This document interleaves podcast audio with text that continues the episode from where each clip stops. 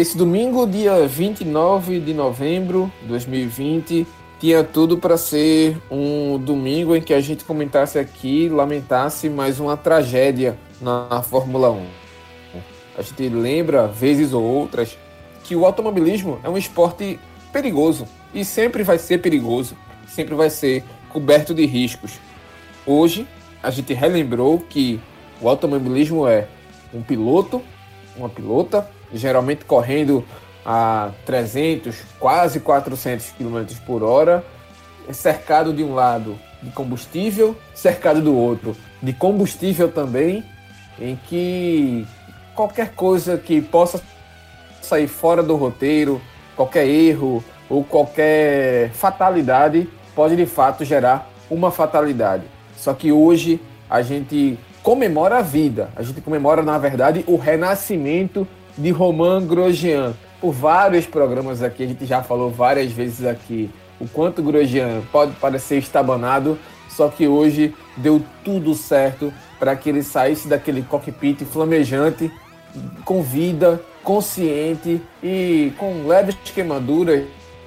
É, ainda vai sair o laudo de fato é, constatando se ele tem ou não fraturas, mas de fato a gente vê Grosjean sair daquele carro em chamas, despedaçado ao meio, foi de fato um grande alívio para qualquer pessoa que acompanha a Fórmula 1. Para partir para a última volta para vencer a corrida.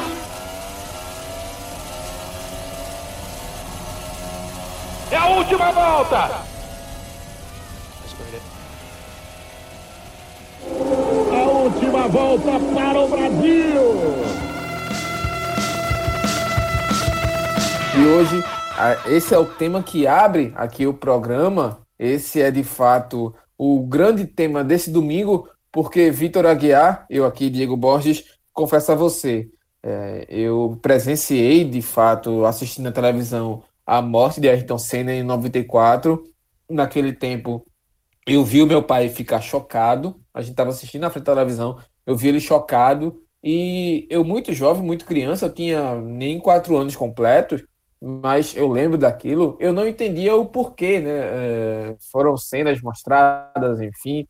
É, eu não entendia o porquê do choque do meu pai naquela época. Mas hoje eu acho que eu senti exatamente o choque que meu pai sentiu naquele tempo. Claro que é, a geração de imagens não manteve ali com o Grosjean, mas a angústia de saber se o piloto estava vivo ou não, a angústia dos momentos seguintes ao acidente, e esse até é, mais é, plasticamente, até na imagem um pouco mais impressionante, mais impactante por ter fogo e tudo mais, acho que se assemelhou muito ao sentimento que ele teve naquele dia. Mas eu queria saber de você, Vitor, o que você sentiu ali vendo aquela situação, vendo aquele, aquela cena, né?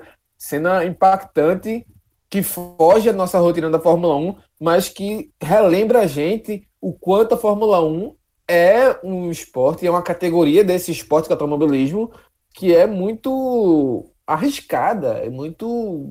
Lembra o quanto o piloto é, é, humano de fato, que a gente pensa que ele é quase um semideus, mas é carne e osso, né? E os riscos que Roman Grosjean sofreu hoje, mas ver ele saindo com vida do carro, acho que é um alívio enorme, mas queria saber de você o que, é que você sentiu hoje, Vitor. Eu acho que não só eu, eu acho que todo mundo que viu aquela cena, a primeira reação foi de desespero. Foi uma cena, eu acho que a palavra que tu usou foi bem aplicada, foi uma cena muito plástica, foi uma cena visualmente muito chocante. Subiu aquela aquela labareda, uma explosão imediata, uma batida muito forte. É, eu não sei se dá para comparar exatamente com a emoção que se teve com a morte do Senna, porque ali também envolvia um elemento muito forte de paixão, da idolatria pelo Senna, que nesse caso específico não era uma coisa tão intensa. Mas com relativa com essa relativa distância que a gente tem para o piloto, a gente viveu uma coisa similar talvez com o Julius Bianchi, um acidente claro menos visualmente menos impactante, mas que no final acabou por vitimar o piloto em 2014, 2015 na verdade ele sofreu acidente em 2014, mas morreu só no, no ano seguinte em decorrência do, do acidente, e que foi a primeira morte na Fórmula 1 desde de a morte de Senna, naquele trágico final de semana em Imola, no qual teve duas mortes, uma nos treinos, uma na corrida, que teve também acidentes graves fora isso, e que revolucionou o sistema de segurança da Fórmula 1, porque deu um impacto muito grande dentro da FIA.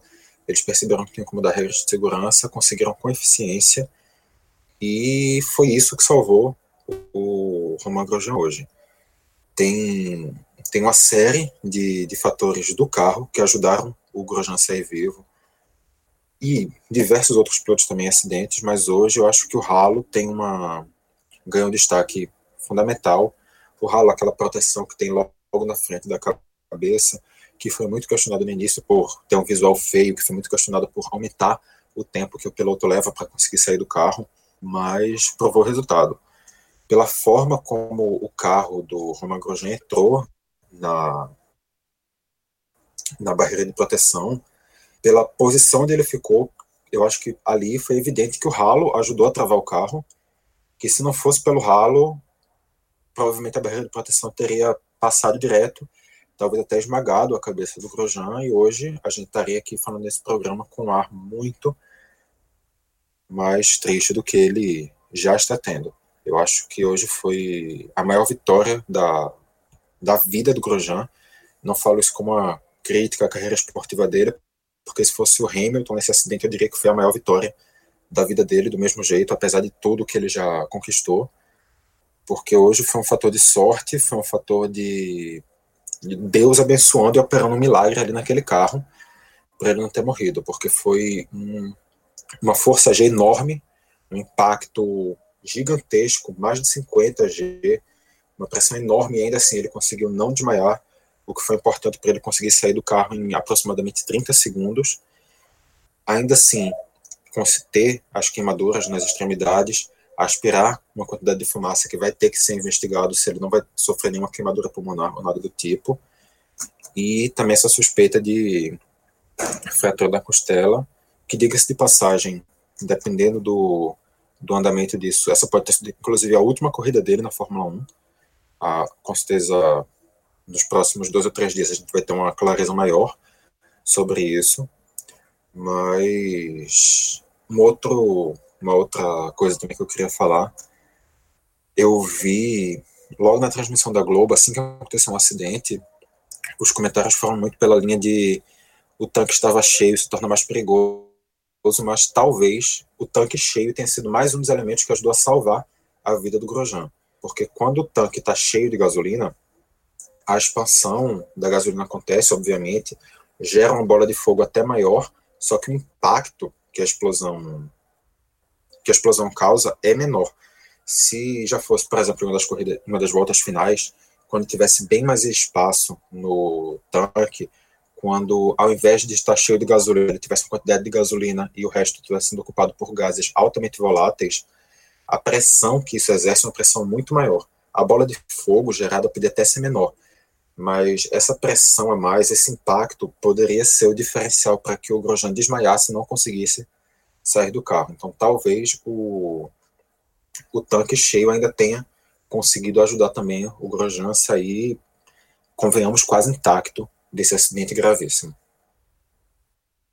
Ah, assim, a parte da investigação, do laudo técnico, da perícia de fato, do que aconteceu ali, a gente provavelmente só vai saber daqui a uns 15, 20 dias, até um mês, que geralmente tem essa demora né, da, da investigação, as peças serão recolocadas, tudo mais. E hoje ainda é muito precipitado a gente fazer qualquer diagnóstico, mas muito provavelmente sim, Vitor. Principalmente que você falou da questão do ralo. Até porque a gente já teve outros episódios na Fórmula 1 de pilotos que faleceram como até talvez o, o, o, caso do próprio Senna também, tá certo que a barra de direção ali que atravessa o, o capacete do piloto é, vem na parte interna, mas enfim, é, vários outros exemplos que mostram o quanto o ralo tem sido de fato fundamental para a proteção do piloto, da, da, da, sua cabeça, e hoje foi mais um exemplo é, a, do Jules Bianchi, é, é, mais um exemplo de que poderia ter ajudado sim a evitar a morte dele. É, a gente, a última morte que teve é, ligada à Fórmula 1, teve, no caso, foi da Fórmula 2, que foi o Antônio Ber. É, eu não estava assistindo na hora, mas é, impacta também quando a gente tem a notícia, os próprios pilotos também sofreram esse impacto. É, tá aí o, a Netflix com a última temporada, de, a penúltima, na verdade, de Drive to Survive, para relembrar isso. Enfim, é, eu acho que eu dividi é, como eu assisti essa corrida, eu, pelo menos o acidente do Grosjean, em três episódios do impacto sobre o, o acidente em si. Primeiro, claro, o impacto, o acidente, a primeira volta ali, já estava vendo o Bottas largando mal, enfim, já estava preparando para comentar quando eu vi o fogo pegando, eu só consegui falar duas palavras, meu Deus, e não falei mais. Ele estava do meu lado, minha noiva estava assistindo também, e ela, o que aconteceu? Tipo, a gente atônito. O segundo foi quando eu vi o Grosjean sair do carro, da, do cockpit, pelo menos da célula de sobrevivência, que foi o que sobre, sobrou de fato do carro. É, o Grosjean pulando ali o guarda-reio, com as chamas nas costas deles, dele, e assim, completamente consciente, completamente entendido do que estava acontecendo, ele não se, se desfaleceu, se teve um desmaio, foi muito rápido, acho que até impossível ele ter desmaiado, mas enfim, tudo isso vai ser esclarecido ao longo da semana, a gente vai ter o, de, o depoimento do Grosjean tudo mais, como o Vitor falou, ele foi encaminhado ao posto médico, o, o, o, o centro médico mais próximo, enfim, e o terceiro impacto que eu sofri foi quando eu vi a Haas dividida no meio. Vitor, eu eu travei, eu só sentia vontade de chorar e o choro não vinha. Eu não tô aqui a milhares de quilômetros de distância de, de onde aconteceu do Bahrein, mas assim, é, é a certeza de que hoje Grosjean viveu um milagre. Ele hoje renasceu, porque a morte o tempo todo ali, durante esses 29 segundos, cerca de 30 segundos, estava do lado dele e ele ainda assim não teve um desmaio. Ele conseguiu sair do carro andando praticamente. Tipo, ele pulou o guarda-reio. Agora, claro, né? É, todos os méritos também ao pessoal do processo de salvamento da Fórmula 1, da FIA. O safety car chegou instantes, acho que não chegou, demorou nem 10 segundos. Claro que é praxe, é padrão, o safety car vai atrás dos carros na primeira volta e entra assim que termina a primeira volta, mas é, foi instantâneo, foi tudo uma reação de, em cadeia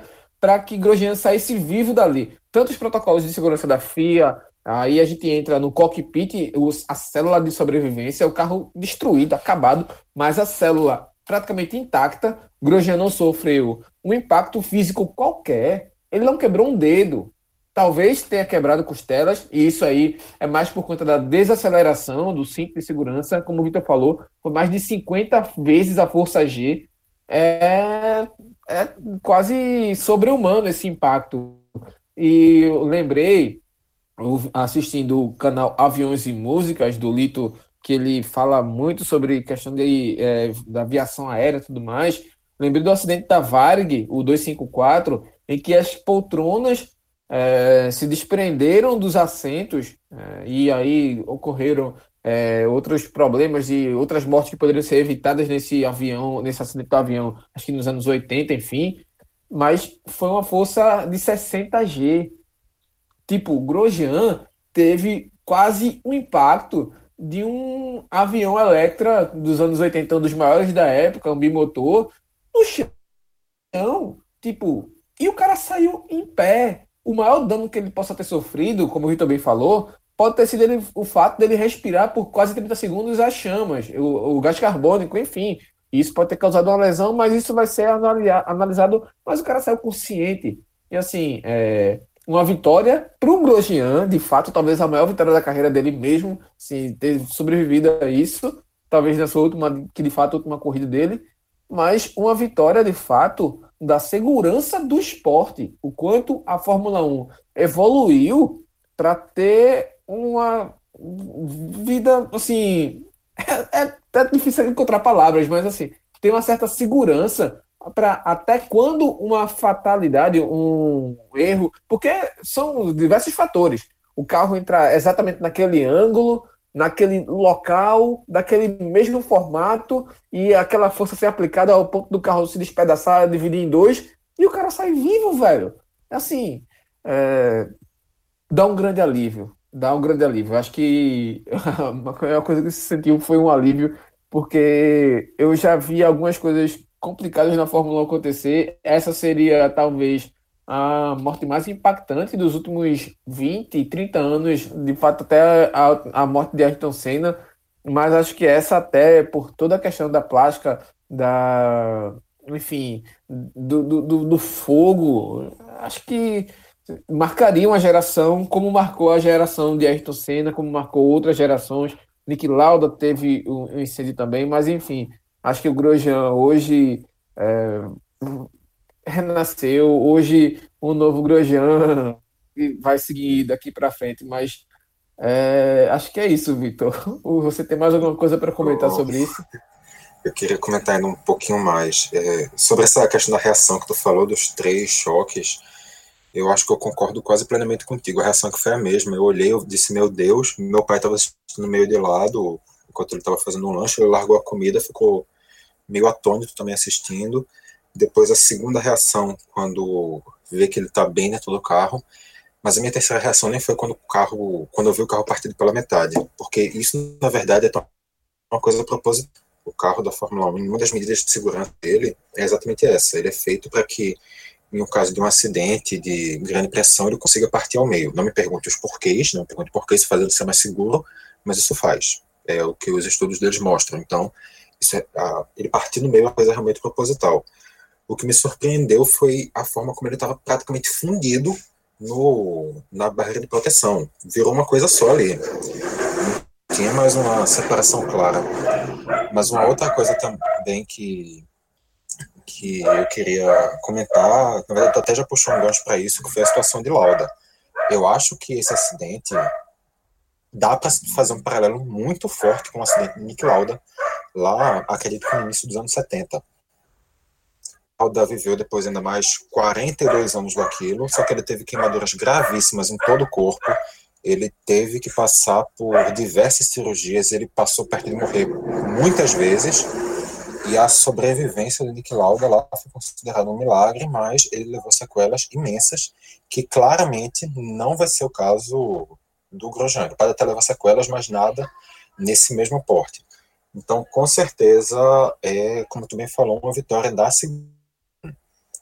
trazendo esse comparativo entre esses 40, 40 e poucos anos de diferença, realmente a gente vê o quanto a segurança evoluiu e quanto dois acidentes que poderiam ser relativamente parecidos, o do Grosjean, no caso, é um acidente bem mais grave, a gente vê o piloto saindo com bem menos sequela. E isso é uma vitória do tempo e também da rapidíssima ação que, os, que a equipe de segurança conseguiu ter. É isso que eu estava esquecendo, porque assim, na imagem, você não vê o fogo é, além do guarda-reio, né? O fogo fica depois do guarda-reio para lá. Mas o carro de segurança, o médico que desce do carro, vai direto e ele não pensa no. Se pensou, enfim, ele vai direto. É a ação dele de, de socorrista direto ao foco do incêndio. Porque se o fogo em si estava do guarda-reio para lá, mas o calor que gera uma combustão espontânea daquela, certamente estava é, atingindo onde o médico vai, ali depois do, do, do local do guarda-reio. Mesmo assim, ele não pensa na, é, antes na própria segurança, pensa a priori na segurança do piloto, ele consegue ali fazer o primeiro socorro de fato. Acho que, de fato, é um domingo para a gente parar, pensar um pouco na vida, enfim, pensar várias coisas, mas ao menos comemorar de fato o quanto essa segurança da Fórmula 1 evoluiu.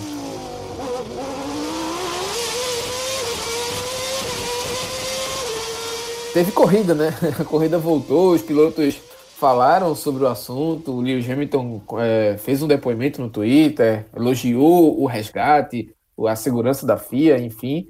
Mas teve corrida e quem venceu Olha a novidade aí. Lewis Hamilton.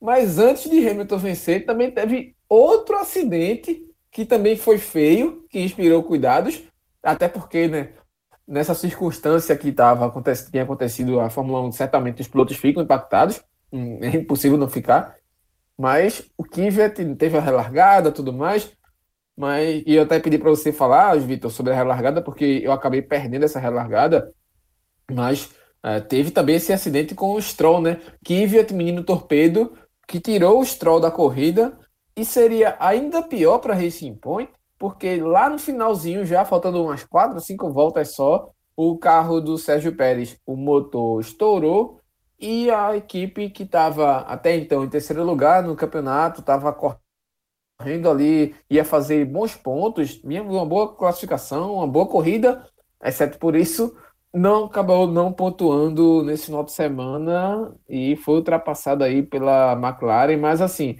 é um começo de prova de novo tumultuado, né, Vitor? Que você acompanhou bem aí. A relargada por si só, todo mundo conseguiu ali manter suas posições, só que não eram mais as posições originais da corrida, porque a corrida tinha começado, tinha dado ali nem, nem um terço, nem um quarto, nem um quinto de volta, se brincar, nem 10% de volta tinha dado antes do acidente do Grosjean, e a gente viu algumas trocas de posição já acontecendo ali. O Bottas, por exemplo, largou muito mal, demorou a tracionar, caiu para sexto. Só que na relargada ele voltou em quarto, porque eles tinham que pegar o último tempo antes do de levantar a bandeira vermelha. Então foi uma readequação de posições lá bem. que alterou bastante. Mas o Bottas ainda assim saiu como um dos principais prejudicados. Ele tinha largado em segundo, relargou em quarto. Na largada conseguiu manter a posição só que já nessa primeira volta tem dois incidentes, esse do Daniel Kivet que tu falou, que eu acho que mais uma vez o Halo ajudou a, a que fosse um acidente sem nenhuma nenhuma preocupação. Ele deu em uma curva, salvo engano, em uma curva como um S, ele deu uma pancada lateral, saiu completamente responsavelmente em cima do carro do do Lance Stroll e o carro do Lance não tinha para onde ir. Deu uma capotada, caiu de cabeça para baixo do outro lado da pista e realmente ele ficou ali. O, um dos suportes dele no chão foi exatamente o ralo, ajudou a, a manter a cabeça do, do canadense a salvo.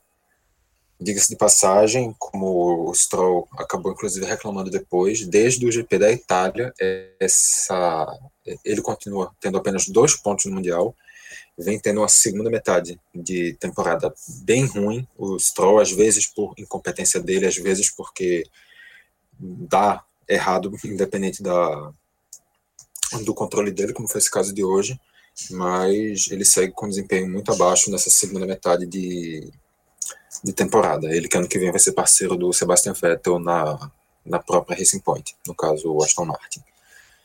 E, e o outro incidente que teve também logo nessa primeira volta foi que quando levantaram a bandeira amarela, o carro do safety car entrou, de repente o carro do Bottas entra no pit e quando vão explicar, o, a Mercedes diz que um pneu dele simplesmente estourou. Ninguém sabe o motivo, ninguém sabe porquê só que o pneu dele estourou, ele caiu lá para uma das últimas colocações do grid, teve que fazer uma corrida de recuperação e lutou até o final para tentar conseguir alguma coisa e não foi muita coisa que ele conseguiu no final não.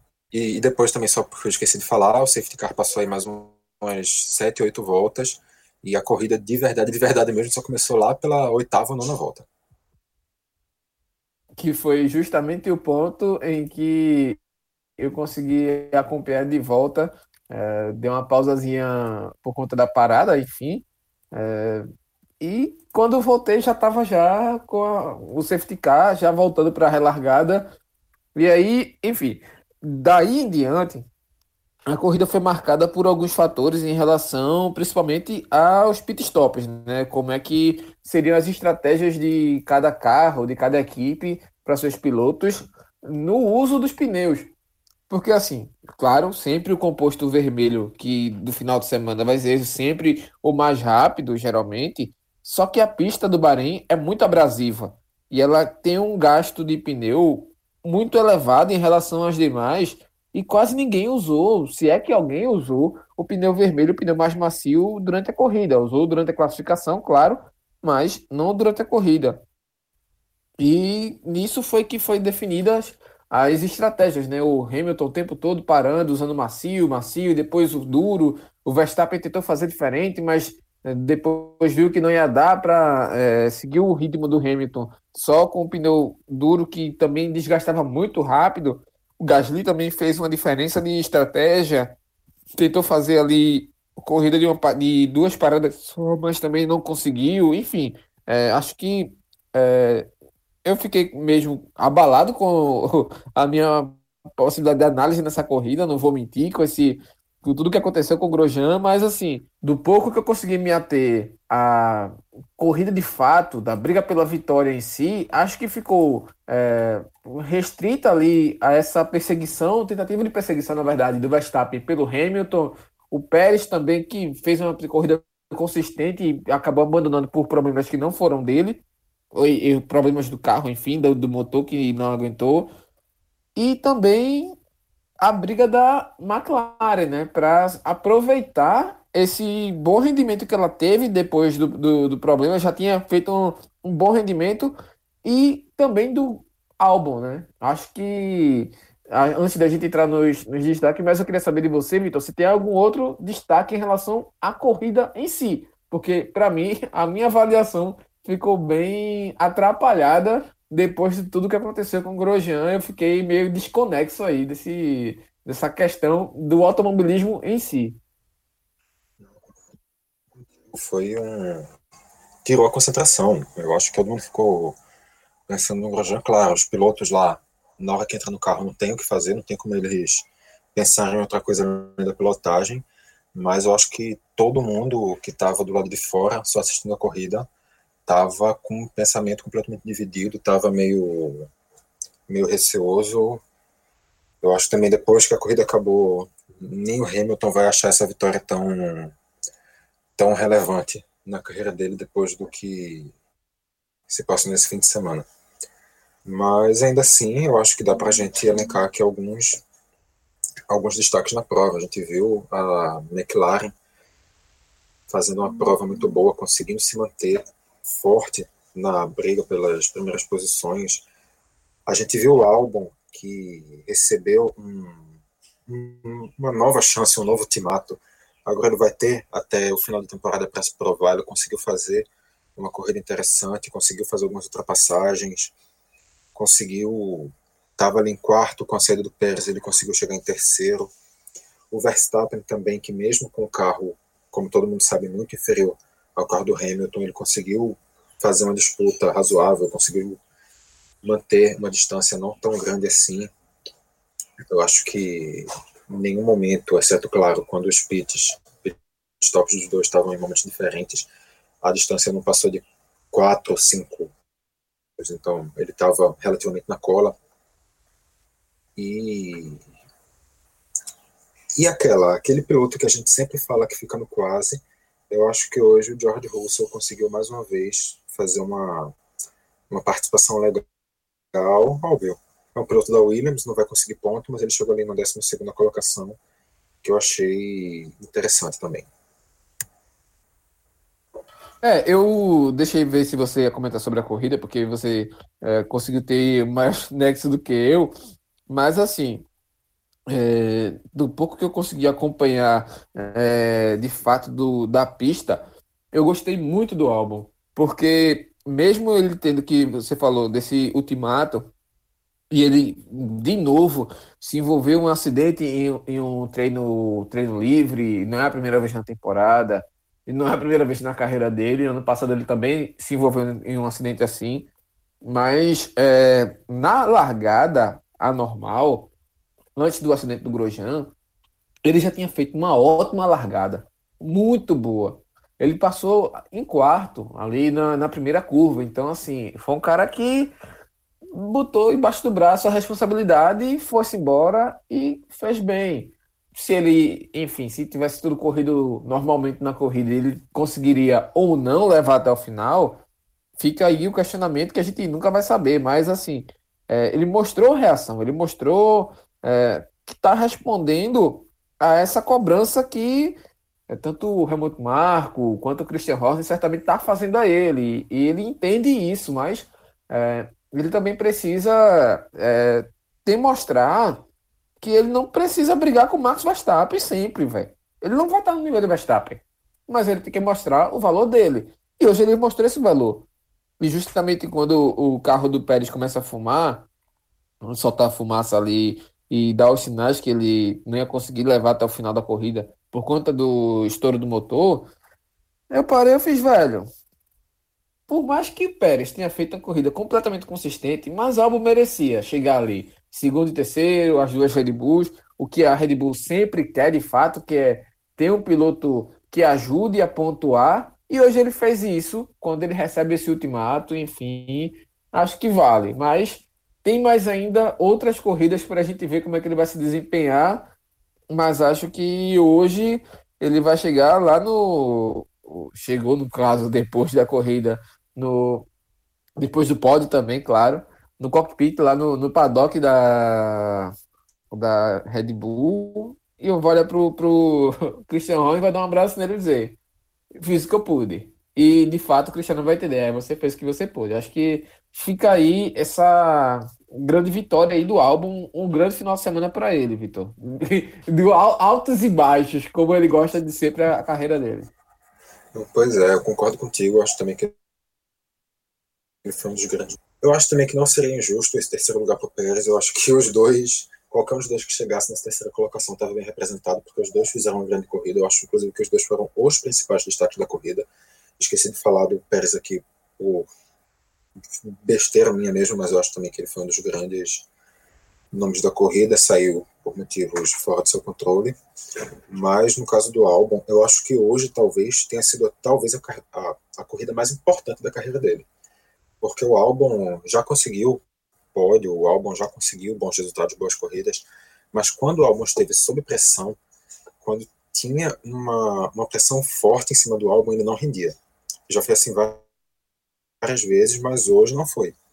Hoje, quando ele estava pressionado, hoje ele conseguiu se reafirmar, ele conseguiu ter uma das suas melhores presenças dentro de pista, ele conseguiu um de seus melhores resultados é, no grid final e ele, eu acho que ele se reafirmou, acho que como tu bem disse, ele vai chegar, vai poder dar uma estufada no peito lá na lá na Red Bull, porque o resultado que ele vai levar hoje é um resultado muito expressivo.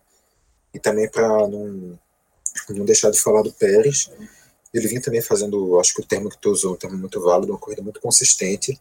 Ele tinha conseguido fazer algumas ultrapassagens também, tinha chegado a ameaçar. É, ele chegou até, inclusive, a ameaçar a liderança em um momento que ele estava com o pit a menos que o, que o Hamilton. Não conseguiu ultrapassar, mas estava ali na briga. E ele, mais uma vez, também deu uma prova de que ele não é um piloto que pode ser descartado da Fórmula 1 como ele está na iminência de ser. O Sérgio Pérez é um bom piloto. Ele teve um início de temporada abaixo do que a gente esperava. Realmente ele começou mal a temporada.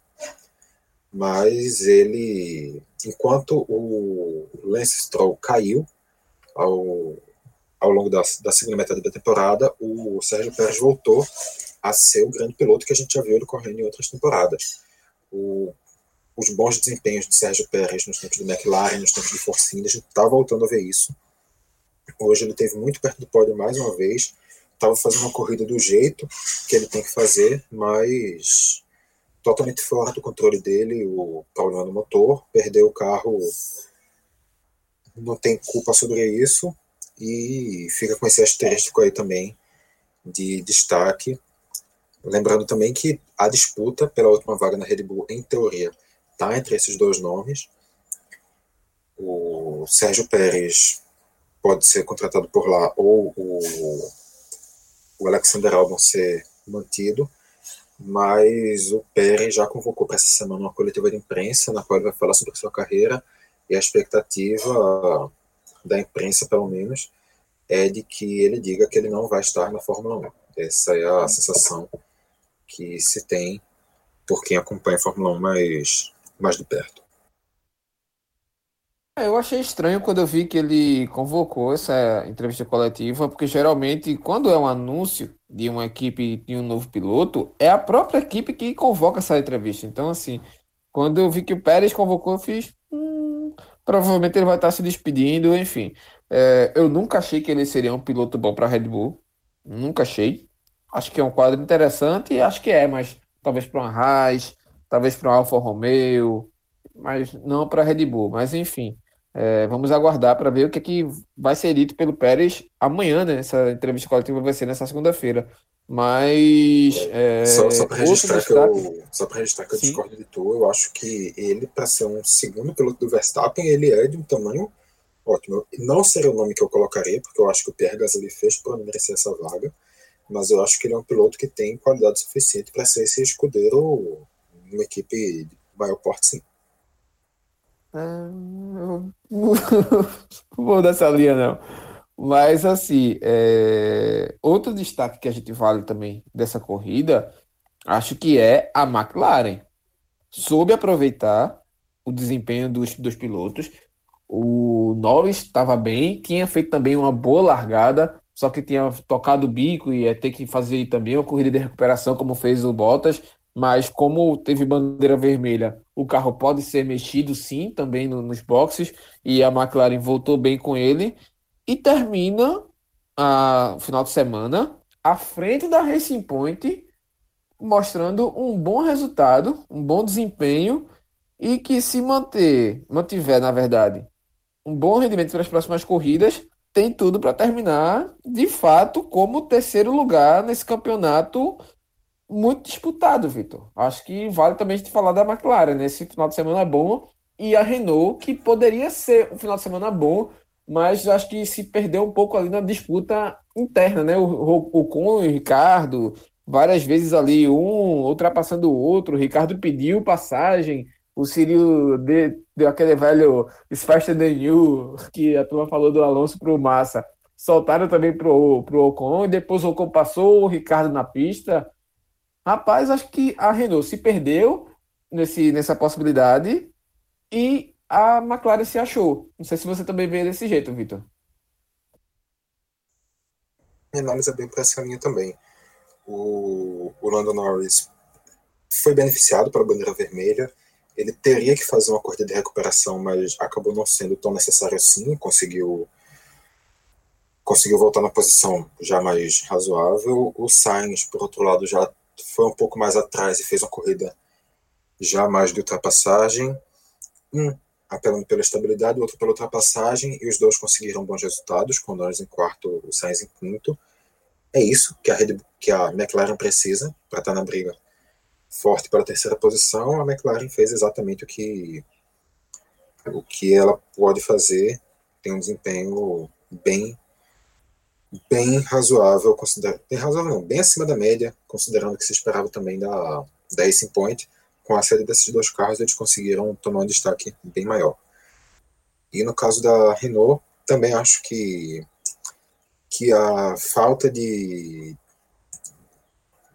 de um guia melhor da equipe sobre o que sobre o que os pilotos fazerem ali também ultrapassou. Acho que a equipe deu uma liberdade demais. Não que a equipe não tenha que dar liberdade, mas eu acho que também quando isso começa a atrapalhar os dois pilotos, como foi o caso, isso não compensa. E terminou que os dois terminaram abaixo e o Ricardo, diga-se de passagem, só conseguiu fechar na sétima colocação por causa do safety car que a gente voltou a ter no final, na saída do, do Sérgio Pérez. Porque se não fosse por isso também, o carro dele já estava já estava com uma perda de pressão nos pneus, o carro já estava mais baixo, o assoalho já estava raspando no chão há umas duas voltas, ele estava cada vez com o pneu descendo mais, então provavelmente ele ia chegar naquelas últimas quatro ou cinco voltas, ele ia com certeza ser ultrapassado.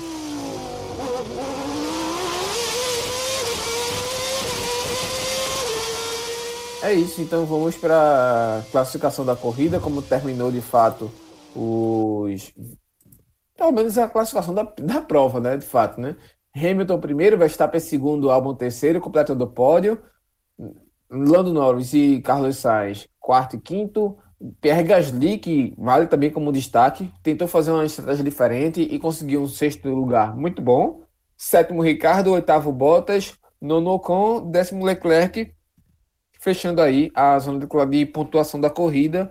Kvyat, Russell, Vettel, Latifi, Raikkonen, Giovinazzi, Magnussen e Pérez. Pérez, no caso, ainda ficou, conseguiu terminar no 18 por causa do safety car, né? mas assim, é, não teve a bandeirada final.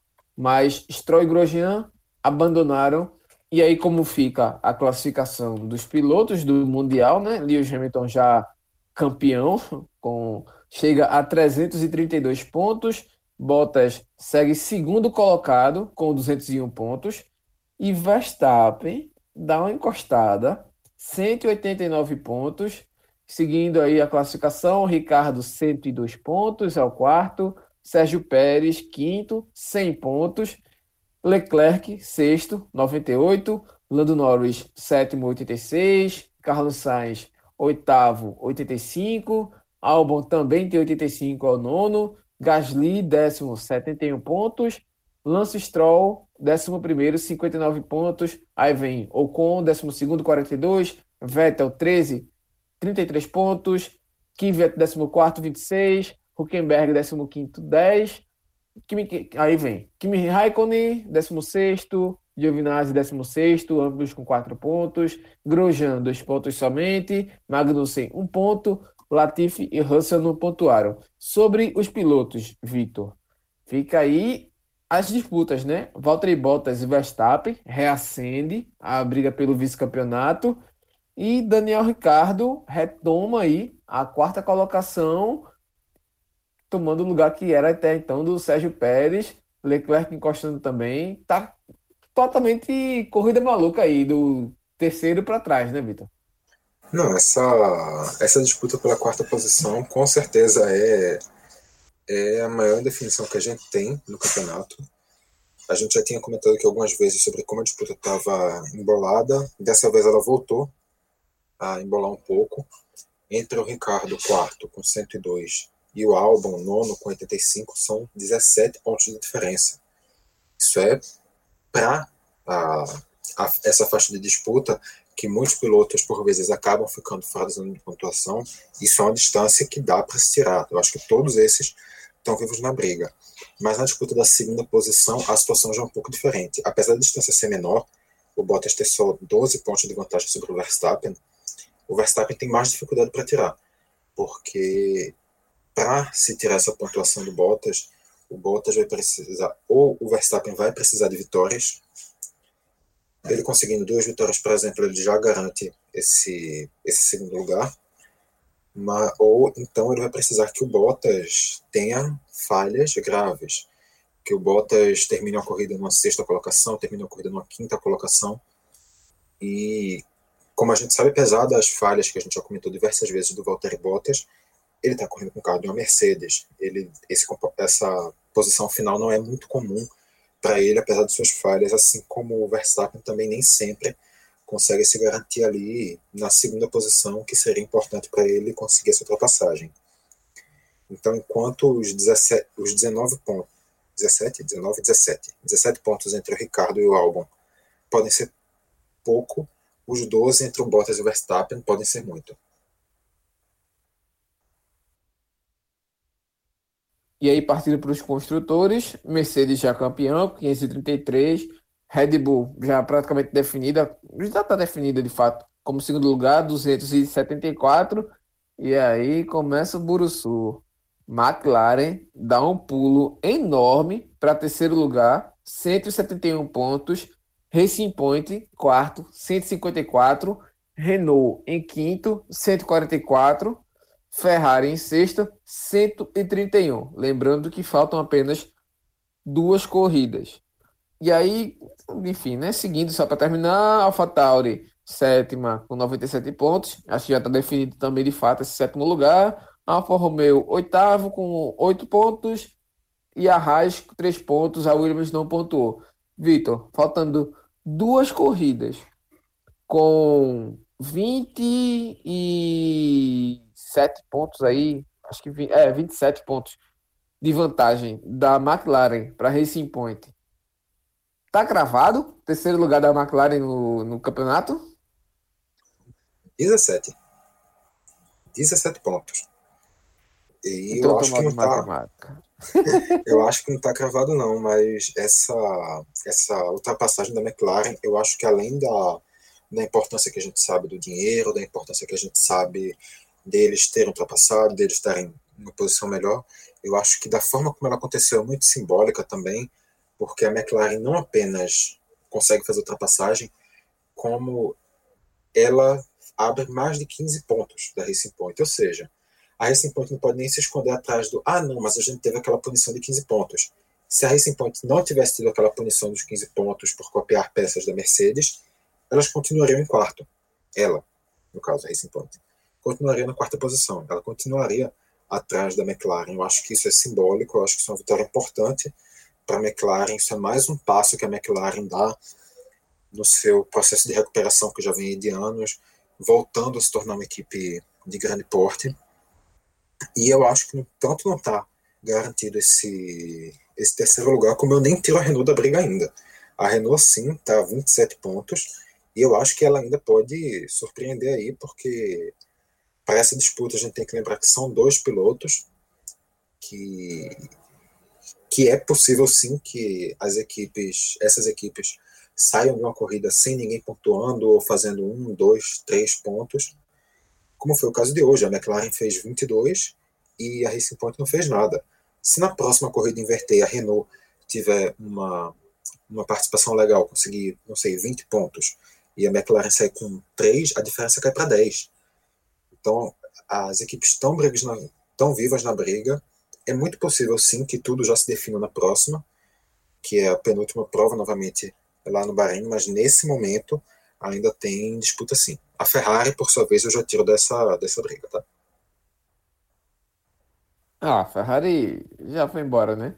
Agora lembrando que já no próximo final de semana, no mesmo Grande Prêmio, pelo menos no mesmo é, autódromo, só que um circuito diferente, vai ser um pouco mais encurtado e aí a gente provavelmente depois de muito tempo vai ver uma classificação com a melhor volta.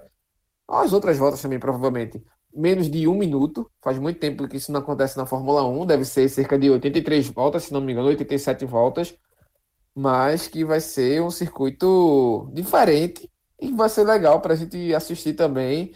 Tomara que até lá, com muito mais segurança, com um clima bem mais é, tranquilo. Só que a possibilidade de que haja a estreia de Pietro Fittipaldi, né? Que ele é o terceiro piloto da, da Haas, é o piloto de testes. E se o Grosjean não tiver condições de voltar a pilotar nesse final de semana, o que de fato deve se confirmar, até porque se confirmar que ele teve fraturas nas costelas, isso é um, um agravante, é sempre ruim para o piloto, até por conta de todo. Enfim, já é ruim você fraturar uma costela normalmente. E você pilotar um carro a 300 por hora com a costela fraturada não deve ser nada fácil. Então, assim, acho difícil o Grosjean voltar, mas vamos aguardar né, a confirmação oficial, se de fato vai ocorrer isso, ou até se a Haas vai optar por outro piloto. Mas eu acho que provavelmente, se acontecer uma substituição, deve ser de fato o Pietro Fittipaldi assumindo, Vitor realmente houver essa questão da, da fissura na costela, não existe a chance dele pilotar. Não é nenhuma questão de, vamos ver, uma questão de será. Não existe. Ele não vai. Não, os médicos não vão permitir isso. Não existe essa, essa condição. E eu estou cravando aqui por mim mesmo. Não existe. E isso sim abre espaço para piloto reserva. Só que tem dois pilotos reservas na rádio. Tem o Pietro Fittipaldi e tem também o Louis Deletraz, que é um piloto suíço que está na Fórmula 2. Como a Fórmula 2 ainda tem um compromisso na semana que vem, uma, a última etapa da temporada, é possível que o Deletraz vá correr sua corrida na Fórmula 2 e o Fittipaldi corra sua corrida pela Haas. A gente volta a ter um brasileiro depois de tanto tempo. Mas eu não sei também se é muito precipitado descartar que a Haas já chame alguém pensando em 2020, 2021. Porque provavelmente o Deletraz e o, e o Fittipaldi não são nomes que a Haas deve estar pensando para 2021, a não ser que, que eles entrem nessa, nessas, nessa ou nessas últimas corridas e se destaquem. Talvez só isso possa mudar, mas ao que aparenta, não são nomes que estão pensando. Então a Haas pode sim abrir esse momento para dar, para tentar fazer um teste com alguns pilotos que esteja mais, mais palatável de se ter no ano que vem. Óbvio que os dois principais nomes, Mick Schumacher e Nikita Mazepin, estão disputando o título da Fórmula 2, então devem ser esses nomes, mas vai que a Haas tem um plano C, um plano D, que aceita esse desafio também. Pois é, né? Vamos esperar, vamos aguardar, vamos avaliar. Mas é, novidades devem vir essa semana, principalmente essa questão do Sérgio Pérez. Mas é isso, Vitor. Um domingo que a gente termina com alívio, mas que marca de novo a história da Fórmula 1 por acidente, só que dessa vez por um fator é, positivo, né? Digamos assim. Acho que fica essa, essa lição pra gente. Valeu, companheiro. Até a próxima. Abraço.